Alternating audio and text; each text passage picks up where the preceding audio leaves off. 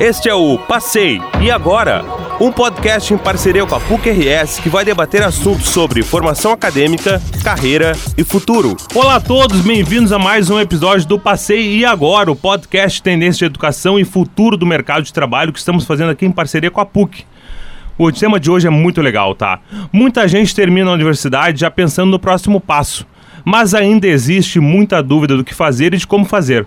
Mestrado, doutorado, especialização, MBA são nomes bem conhecidos, mas nem tão claros quanto as suas diferenças. E os também servem para termos ainda mais estranhos aos ouvidos, como lato senso e estrito senso, que eu estou imaginando que seja latim e que daqui a pouco os nossos convidados vão explicar. O mercado está cada vez mais competitivo e algumas vezes o curso superior não é o bastante para garantir o lugar desejado. Então muitos buscam expandir conhecimentos na área escolhida. Mas a dúvida que surge é: por qual caminho seguir após o diploma de graduação. Resumindo, temos muita lenha para queimar nesse sexto episódio do Passei e Agora e deixar claro para todo mundo todos esses níveis e tipos de pós-graduação. Então não vamos perder tempo porque eu já me empolguei também para saber mais. Eu sou Magro Lima, comunicador da Rede Atlântica, estou aqui com participantes muito interessantes que eu vou apresentar agora. São eles: Luiz Gustavo Leão Fernandes, coordenador do programa Estrito Senso da PUC, a Maristela Vieira, coordenadora pedagógica do Centro de Educação Continuada da PUC. E nós temos dois cases convidados aqui, o Kim Jesswine, que tem graduação e mestrado pela FAMECOS na PUC e atualmente é professor na Universidade das Disciplinas de Cultura Digital, Planejamento de Mídia e Projeto de Campanha. É também diretor de inovação no Paim, na Paim Comunicação e fundador do Paim Lab, laboratório do Tecnopuc, cujo objetivo é aproximar o setor privado do universo da academia e da pesquisa científica também, além de coordenador do LabEx, Laboratório de Experiência do Consumidor. O outro case é Wesley Ribeiro, publicitário e aluno do curso Transformação Digital do Pós da PUC online resolveu fazer essa especialização, pois há dois anos é sócio de uma empresa que trabalha com programas de inovação corporativa. Logo, essa pós tem a ver com seu dia a dia e a rotina de trabalho. Galera, bem-vindos, sejam todos muito bem-vindos. Eu queria saber quem é que vai começar me explicando qual é a diferença entre lato senso e estrito senso, por favor. Maristela? Ô, Marco, por favor. boa tarde. Boa Tudo tarde. bem? Boa tarde, boa, bom dia e boa noite, é, né? né? A gente não Esse sabe é um a hora que o pessoal vai estar tá ouvindo. As pessoas estão nos consumindo em qualquer horário, em qualquer timeline, em qualquer jet lag, em qualquer fuso horário. É verdade. Eu não quero nem saber como é que elas estão vestidas na real, porque o cara ouve podcast até no banheiro hoje em dia. Vai tá? saber, né? Lato senso e estrito senso. O que quer dizer isso? É, uh, existe uma diferenciação, são dois termos de origem latina, né? Acertei! Acertou! Ah. Muito bem. Viu só? E... Não sou só um rostinho bonito. e é bem intuitivo, na verdade, né? Quando a gente pensa em estrito senso, a gente está falando de uma área onde a pesquisa vai ser mais direcionada, mais restrita. Então o sujeito vai se aprofundar mais, acho que depois o professor Luiz também pode nos falar mais sobre isso. Mas no estrito senso, o indivíduo se aprofunda muito mais, mas em um tema bem específico. Então uhum. é um mergulho em profundidade. Tá. O lato senso, ele, como diz o nome, ele é mais amplo. Então ele não vai aprofundar aprofundar, ele não vai fazer um mergulho tão profundo, mas ele vai fazer uma exploração mais ampla nos termos que tem aquela área. E qual é, por exemplo, assim, isso, o lado senso e o estrito senso, ele depende dos objetivos de cada estudante, de cada aluno, quando ele sai da graduação, por exemplo? O que, que é mais indicado para cada um? Por exemplo, qual é? O cara sai da graduação. O que, que faz ele escolher entre o lato senso e o estrito senso para começar, para começar a conversa assim? É, vai depender, Magro, boa tarde aí a todos, é, vai depender do objetivo dele, né? À medida do, se ele quiser aprofundar, como disse a Maristela, uh, e quiser talvez atuar mais próximo da fronteira do que está sendo estudado e descoberto em diversas áreas de conhecimento, ele vai procurar o estrito senso. Se ele tiver mais com enfoque de atualização tecnológica, eventualmente exploração tecnológica, uh, ou enfim, de outras áreas, ele vai procurar o lato senso daí. Muito é. bem. Kim, qual foi a tua escolha? Eu transitei pelos dois, né? Eu fiz, um, fiz especialização. Claro, cara, eu acho fiz... legal quando o cara vem aqui. Não, na real eu não tive problemas porque eu fiz as duas coisas. eu, pra começar, eu fico com raiva. e depois eu fico com inveja. São umas sensações muito ruins que eu sinto, é. sabe? Mas tá, tu fez as duas, vai lá. Sim, eu fiz a especialização em cultura digital e redes sociais. Depois o mestrado na escola de comunicação. Mestrado acadêmico, daí. Mestrado acadêmico. Uh, que hoje, né, quando a gente pensa na lógica do mestrado acadêmico, ele é um acadêmico absolutamente prático também, né? A minha linha de pesquisa contava com um experimento prático, envolvia tecnologia, então essa divisão assim entre o mestrado acadêmico e o, mestrado profissional também, dependendo das linhas de pesquisa, ela uhum. pode ser mais próxima, né? Então, o meu mestrado ele acabou sendo, apesar de ser um mestrado acadêmico, ele foi bem prático, assim, com experimentos, com Mas tecnologia. porque tu decidiu ou porque a universidade proporcionou isso? A universidade, uh, ela oferece os dois caminhos, né? Mas a gente acredita muito na PUC que o, o, educar ele é pela pesquisa. Então a prática hoje para a gente ela é muito importante. Enquanto a gente está pensando no nosso programa do mestrado de comunicação, ele conta né, com, com linhas bastante teóricas, uhum. com uma linha bastante teórica e com outra que está mais voltada aí para desenvolver experimentos aí no campo dos meios de comunicação que são bem interessantes. Interessante. Wesley, qual é a tua história? Minha história é a seguinte: eu sou publicitário de formação, sou aqui da PUC, mas eu trabalhei. Peraí, dois publicitários, então, Sim. originalmente. Tá, são três, eu também sou, tá? Aqui da Famecos, inclusive. Mas eu não, não exerço a função, né? Nem eu. e... Eu também diria que não. tá certo, então. Mas a publicidade tem campos, tem várias disciplinas que ajudam em qualquer negócio, assim, eu digo que são multifuncionais, assim, as tá. disciplinas de publicidade. Mas eu, eu fui executivo de varejo durante uns 18 anos, na minha, fui executivo de carreira, Uh, e. Cara, eu queria ter uma live agora, tá? É sério, desculpa te interromper, mas assim, a gente tá só com áudio, tá? As pessoas que vão nos ouvir não vão acreditar em mim, mas assim, essa pessoa que tá falando, não é possível que ela tenha trabalhado em varejo de 18 anos, porque tu parece. Foram 18, vou corrigir, foram 20. foram 18 na mesma é, empresa. É, eu, inveja, eu raiva dava no máximo uns 5 anos de varejo. Uh, foram 18 na mesma empresa uh, e mais dois anos numa outra empresa. Uh, eu fiz uma especialização também em varejo, em gestão de varejo. Que era a tua necessidade profissional na profissional época. Na queria época. uma coisa técnica, né? Há Tecnológica. Do, há dois anos eu resolvi empreender e eu e mais três sócios nós abrimos uma startup de educação corporativa voltada à inovação. A startup fica dentro do Parque Tecnológico da PUC e diante dos desafios do dia a dia, da rotina que era me exigido, eu fiquei sabendo do lançamento do curso de transformação digital e futuro dos negócios e não pensei duas vezes. Eu me inscrevi a um curso que ele tem uma turma aqui no, no na PUC presencial. Eu faço parte da turma presencial, que também tenho acesso a, ao conteúdo e à turma e tudo que acontece no online, uhum. que ele é escalável, né? Então hoje eu acho que minha, minha turma deve ter uns 20 alunos no presencial, mas tem mais de 400 alunos na, na turma online.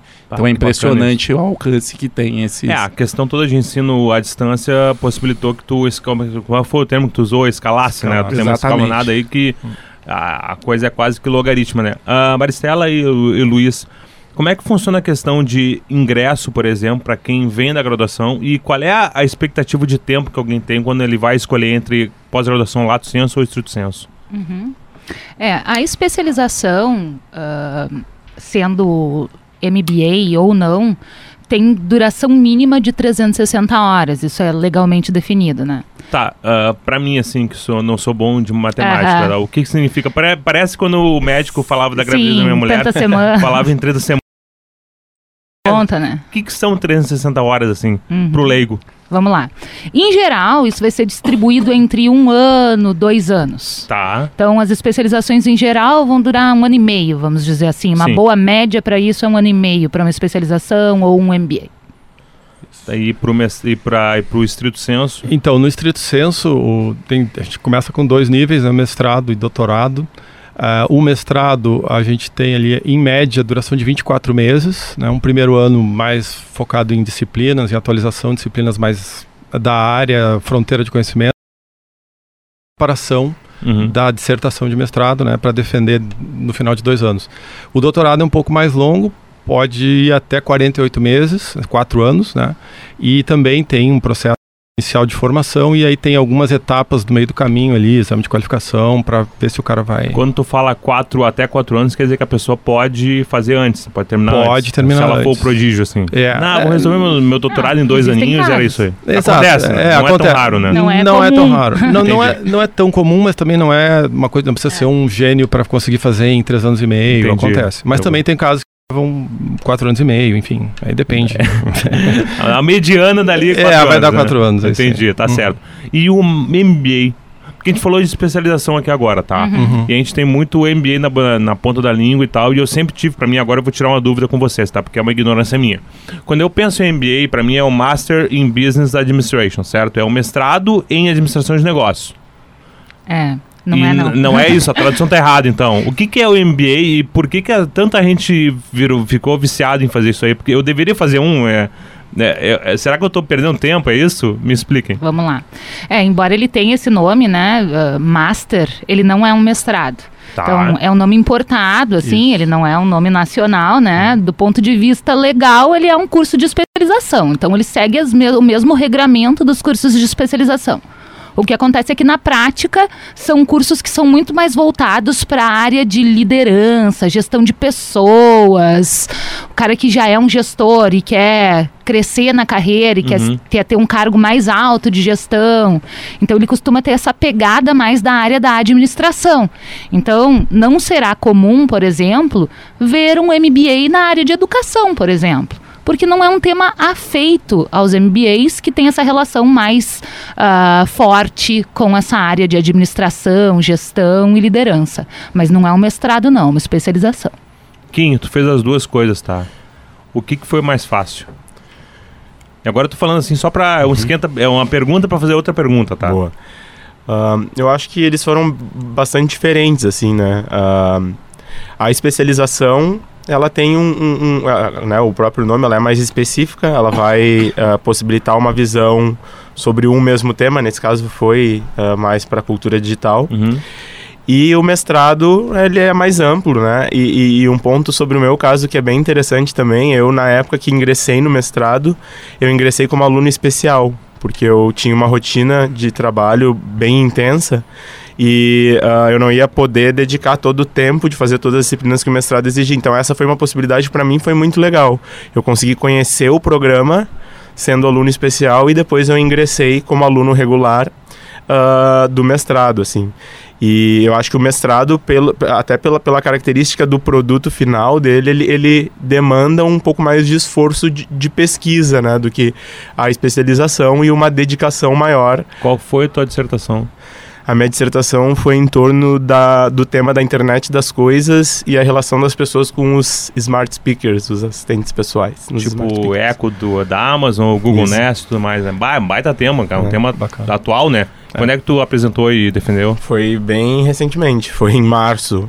Sim, né? porque agora tá chegando no Brasil os assistentes Exato. pessoais traduzidos para português, né? Tá um tema super atual, né? E isso é que é muito uh, louco e ao mesmo tempo muito bom de pesquisar, né? Pesquisar temas que estão que, que estão em constante mudança, assim, fazem com que a gente tenha que ir adaptando a nossa pesquisa ao longo dos anos. A minha pesquisa mudou bastante desde que eu entrei no programa de mestrado até o momento que eu fui fechar a dissertação. Então, é um processo muito legal, assim, né? O que a gente fala, o meu orientador, que é o professor Eduardo Pelanda, aqui da, da PUC, da, Sim, da Escola de. Comunicação, Pelanda é famosíssimo. É uma. Ele sempre fala que, que gosta muito de pensar problemas de pesquisa e ele se engaja muito nesses temas de orientação que são problemas que ainda nem existem, né? Olhar o futuro com os óculos do futuro. Interessante. Então, ah, é um ponto, assim, que, que me inspira bastante da, da, da forma como a PUC enxerga a pesquisa, assim, né? Wesley, tu falou que tu empreendeu e daí tu foi fazer a especialização para poder, né, te, te, te municiar de mais artifícios para poder tocar o teu próprio negócio, né? O mestrado e o doutorado não passam pela tua cabeça também ou, ou é, uma, é uma coisa que tu pensa, ah, daqui a pouco eu vou, eu vou chegar lá também? Eu, eu acho que o Kim definiu bem. Ah, ele depende do- da sua necessidade momentânea. Eu acho que o mestrado ele tem um viés mais aprofundado e o, e o acadêmico exige mais. ah, eu acho que uma dedicação maior do aluno, porque. ah, é, ho- hoje, com a rotina que eu tenho, eu não tenho essa dedicação. Uhum. É lógico que você ter um mestrado e doutorado seria muito bom, porque isso te. Ainda mais né, em, em- em tempos de conhecimento tão pe- superficial, né? Que você adota, você poder aprofundar, em- seja lá o, a, a área que tu tá- que esteja atuando, que tu queira ah, trabalhar, o que tu curta, seria muito interessante. O problema é que o MBA, ele, ele propicia esse equilíbrio. Que tu pode dedicar a sua vida profissional, tem- tu também tem a sua vida pessoal e também dedicar um tempo a- aos estudos. Então a, a minha opção pelo MBA é porque encaixa muito bem com a minha rotina diária, não só de trabalho, mas a minha rotina pessoal. E ele e, a- e essa possibilidade dele ser online também, eu poder utilizar as cadeiras online, caso eu tenha alguma dificuldade de comparecer a, a- a uma, Sim, sim. a uma aula É um presencial ganho pra ti, né? me dá um ganho, como tu abriu aqui falando sobre, ah, tem gente ouvindo esse podcast na madrugada, eu posso na minha madrugada, no meu horário, tá dedicar fazendo no teu horário, dedicar. né? É verdade. Eu acho que tem muito uma disciplina da pessoa também aí, né? A gente tem que contar com porque o formato de aula hoje ele ainda é, ele tá mudando, mas a gente né, ainda precisa contar muito com a, a pessoa, né? O aluno tem que também ter responsabilização sobre o seu próprio, a sua própria formação, me parece, né? Gerência de tempo, né? É, É importante. é isso aí. Tu acabou de resumir com três palavras o que eu tava há É. dois minutos tentando falar. Mas sobre isso que o Wesley comenta, assim, até com- trazendo uma visão complementar, no caso do meu processo de mestrado foi muito bacana, assim, que às vezes ainda existe essa ideia que a academia ela vai tratar de temas que não são os temas do mundo real, né? E no meu caso foi absolutamente o oposto, assim, eu, eu no meu mestrado consegui estudar profundamente um tema que era o meu objeto de trabalho, né? Um problema real do mundo, assim. Então isso é muito legal quando a gente pensa ah, na pesquisa que existe para resolver problemas que estão aí, né? Ah, eu acho que é possível conciliar. Eu acabei tendo essa experiência de mestrado e o que é bacana do mestrado é que você pode fazer um olhar de todas as disciplinas teóricas para o seu tema.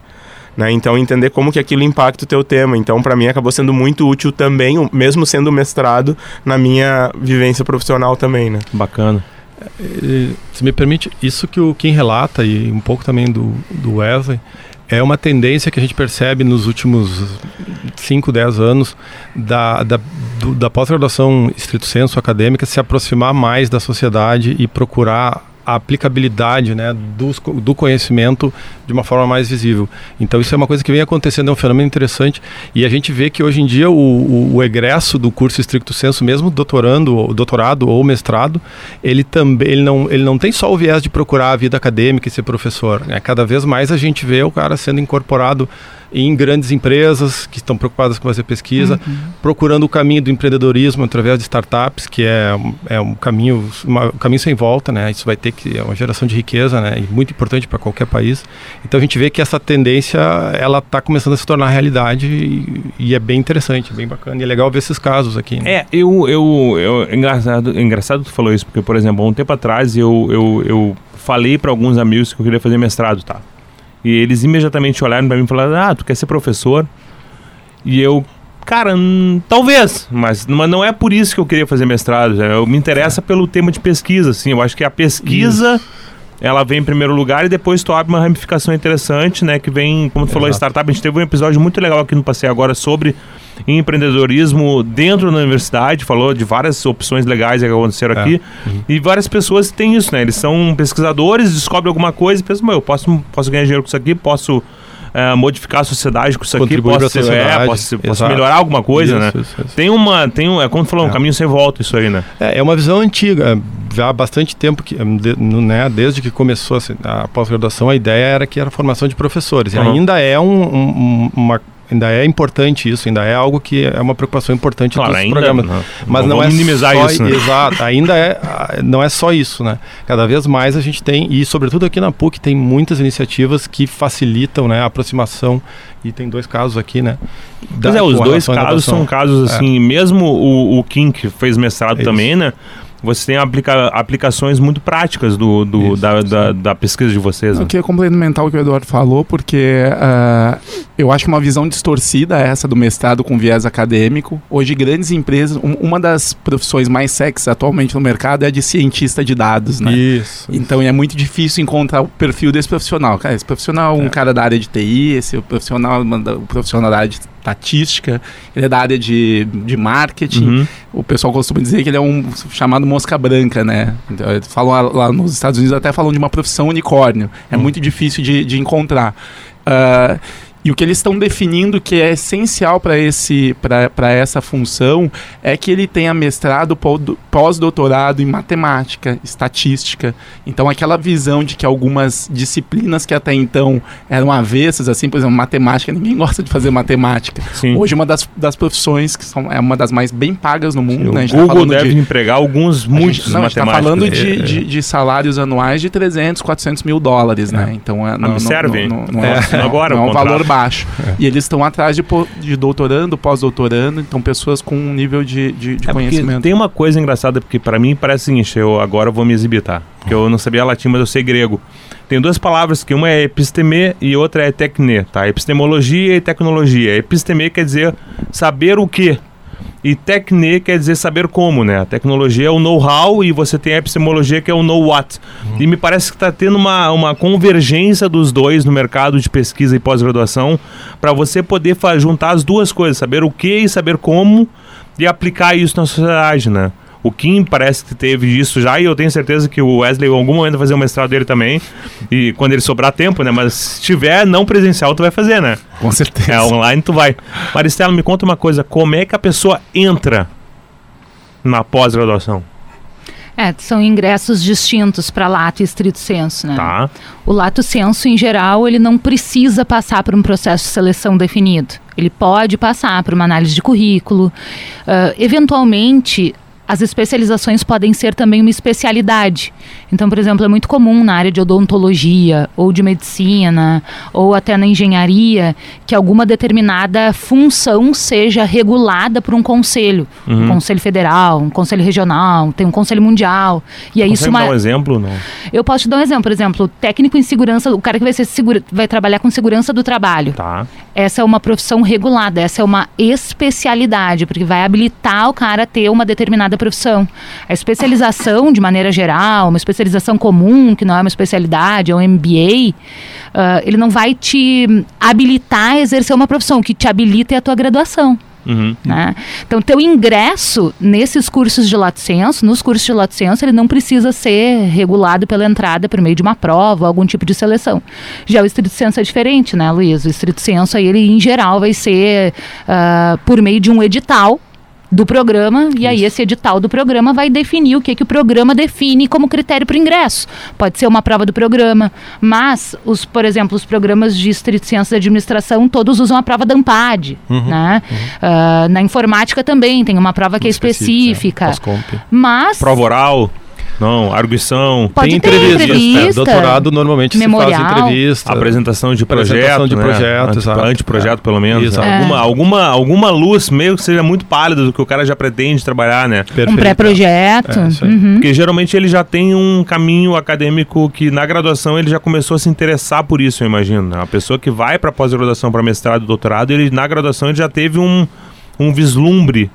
É, um, é Qual o caso, é o perfil? É o caso mais comum, é o aluno de graduação que durante a própria graduação ele teve, por exemplo, ele foi bolsista de iniciação científica, que a gente chama. Então ele já teve contato com ah, grupos de pesquisa, né? já trabalhou com pesquisadores e acaba pegando gosto e, e segue a carreira, faz o mestrado, faz o doutorado.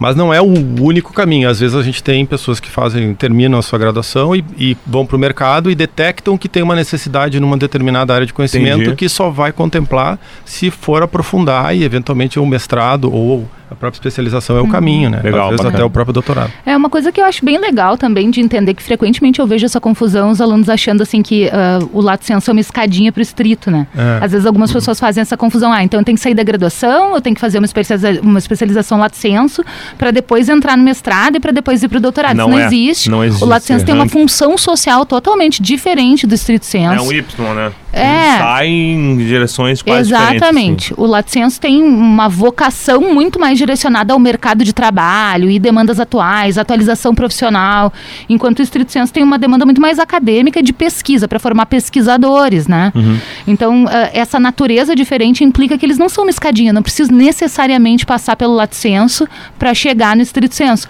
Assim como, eventualmente, o sujeito pode fazer doutorado sem ter feito mestrado, né? Conheço alguns poucos Isso. casos. Ah, é real? É possível, Eu não claro. sabia disso. Não, é possível, é possível. Ah, não não é exigência.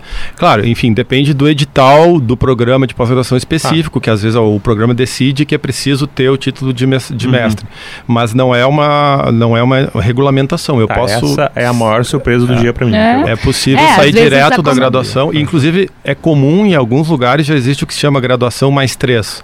O cara faz a graduação e durante a graduação ele começa a fazer já o próprio doutorado e em três anos, depois de terminar a graduação, ele acaba o doutorado. Uhum. Então tem o, o graduação mais um, que é o mestrado. Agora o cara tem que ser o.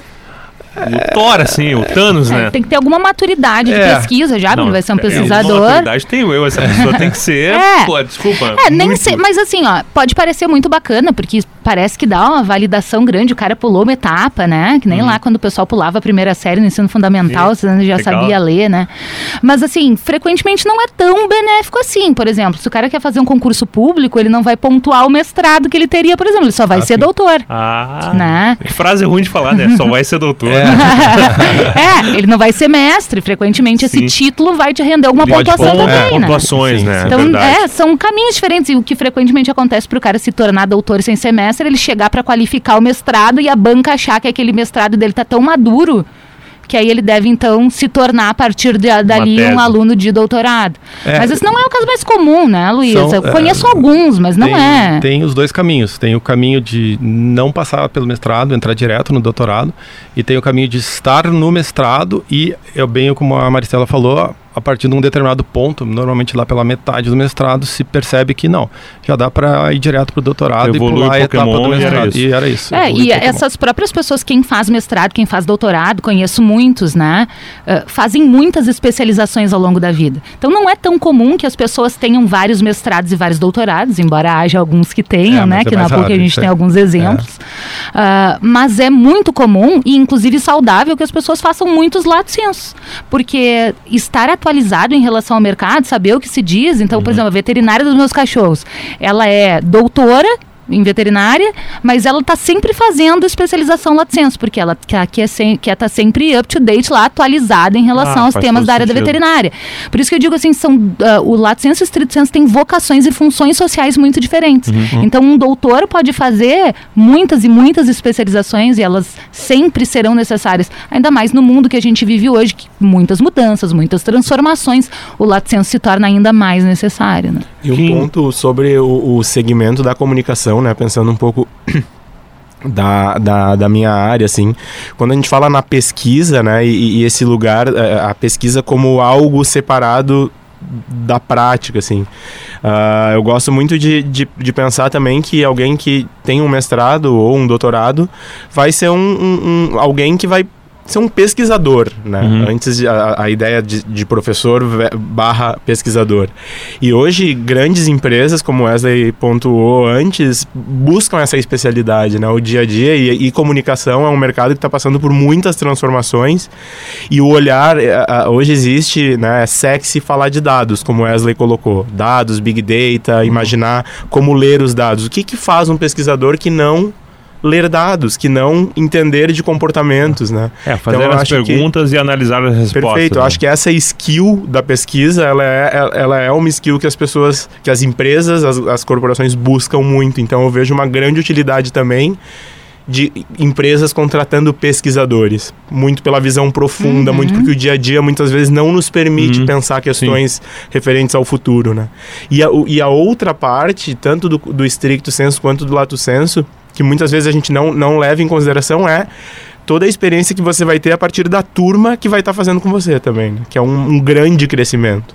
Todos os laços que se criam ali, o, net, o net- networking Networking. que se faz, as pessoas que a gente conhece, né, e, e aprende muitas vezes é, é uma parte fundamental que às vezes a gente não considera tanto. Né?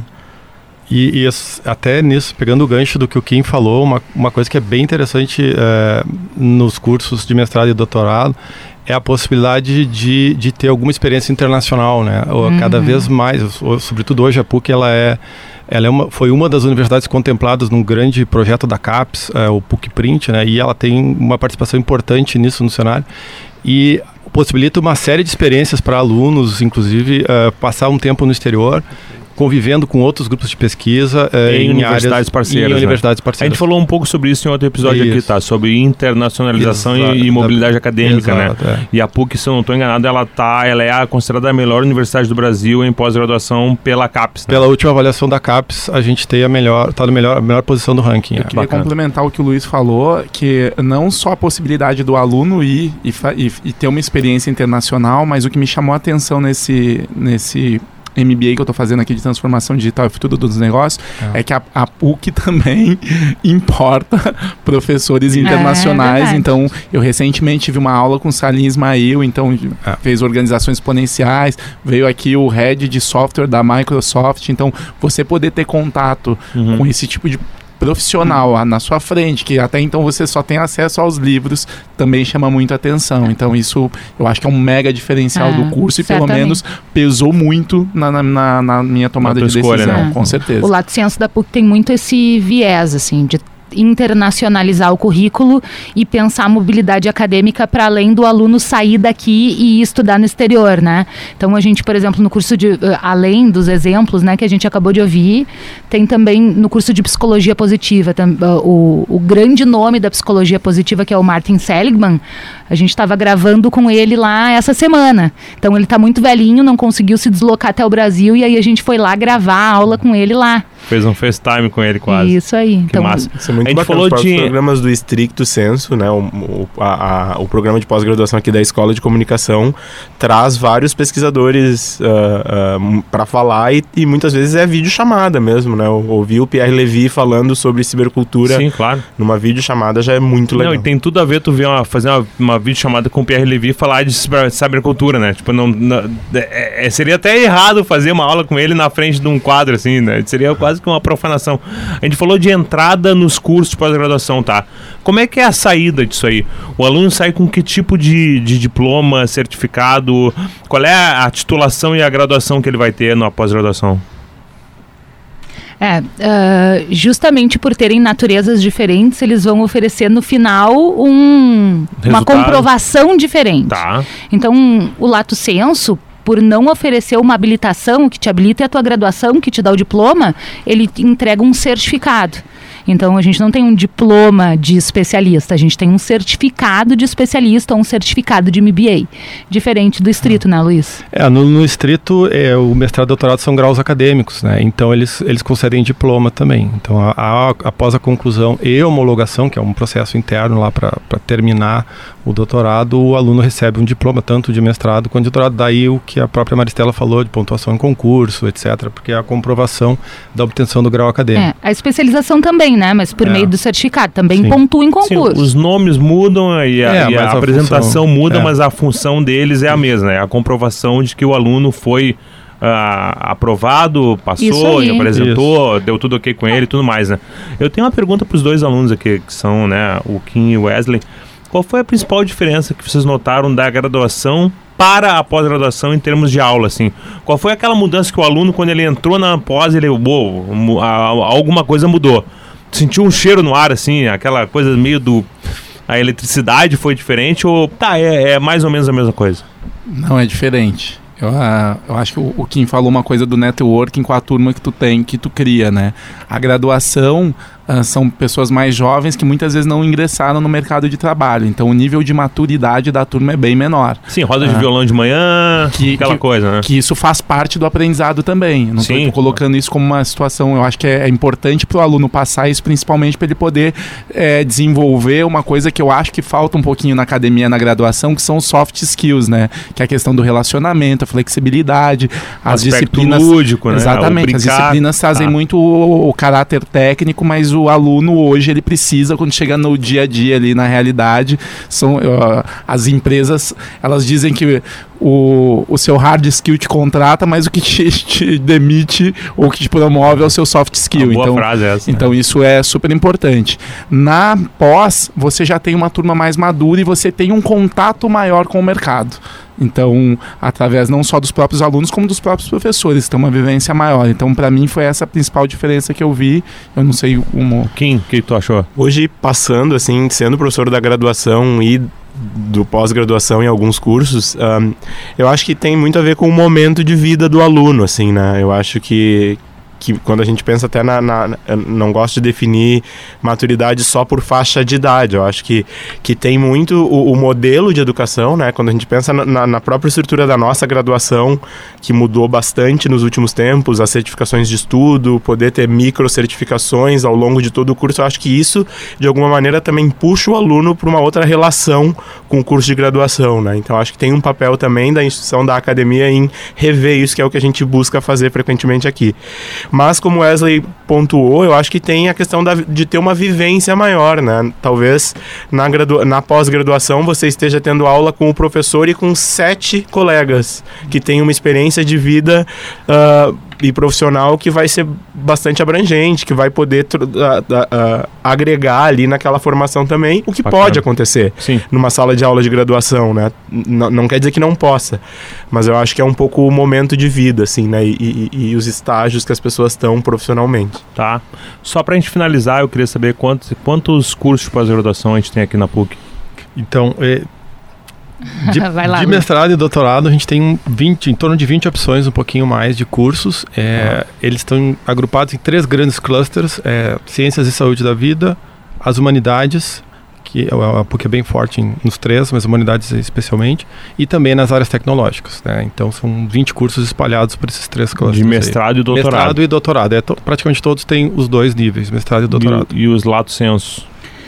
Hoje o nosso portfólio de licença na PUC envolve mais de 80 cursos e eles atendem todas as áreas ah. do conhecimento aqui da universidade. Sim, então é a gente tem isso. cursos para todas as áreas. Não tem desculpa então, né? Tipo não, assim, ah, não, não tem. tem. o curso que eu quero, não. E mais isso, do isso que não. isso, assim, Vai tem... ter que arrumar outra desculpa, né? É, e tem modalidade presencial e online. Então, Bacana. hoje É, o online para mim foi uma coisa bem interessante que o que o Wesley falou assim, que é a questão do cara poder fazer o como é que tu usou o termo, Luiz Gustavo? A gestão, do, gestão tempo, do tempo. Né? Gestão do tempo, é, né? Gestão isso, do teu próprio tempo, tu ser um aluno no teu próprio tempo e poder fazer a, a tua, a tua, digamos assim, a, a, tua trilha acadêmica de acordo com a tua necessidade, né? E a disponibilidade de tempo. É. Flexibilidade, né? O cara não precisa... Gostei, gostei desse termo, flexibilidade. É. Então tá, pessoal, acho que é isso. Muito obrigado a todos, tá? Por terem participado com a gente aqui. Mais um episódio do Passei Agora, o podcast Tendência de Educação e o futuro do mercado de trabalho que a gente faz aqui em parceria com a PUC. Uh, estivemos com alguns convidados muito legais que falaram muito bem, muito melhor do que eu. Luiz Gustavo Leão Fernandes, que é coordenador de programas estrito senso da PUC. Maristela Vieira, coordenadora pedagógica do Centro de Educação Continuada da PUC. E os nossos cases, eu gostei do termo case, o Kim Jesswein, que tem graduação e mestrado pela FAMECOS na PUC e atualmente é professor na Universidade das Disciplinas de Cultura Digital, planejamento de mídia e projeto de campanha. E também trabalha na diretor de inovação na Paim Comunicação e fundador do Paim Lab, laboratório no Tecnopuc, cujo objetivo é aproximar o setor privado do universo da academia, que foi bem o que a gente falou aqui hoje, né? E da pesquisa científica, além de coordenador do LabEx, Laboratório de Experiência do Consumidor. E também Wesley Ribeiro, que é publicitário e aluno do curso de Transformação Digital do POS, da PUC Online, resolveu fazer a especialização, pois há dois anos é sócio de uma empresa que trabalha com programas de inovação corporativa e mentiu pra gente que trabalhou no varejo durante 20 anos. é impossível, tá? É Eu sou Marco Lazarotto, arroba Magro Lima, comunicador da Rede Atlântica. A gente volta daqui a pouco mais episódios do Passeio e Agora.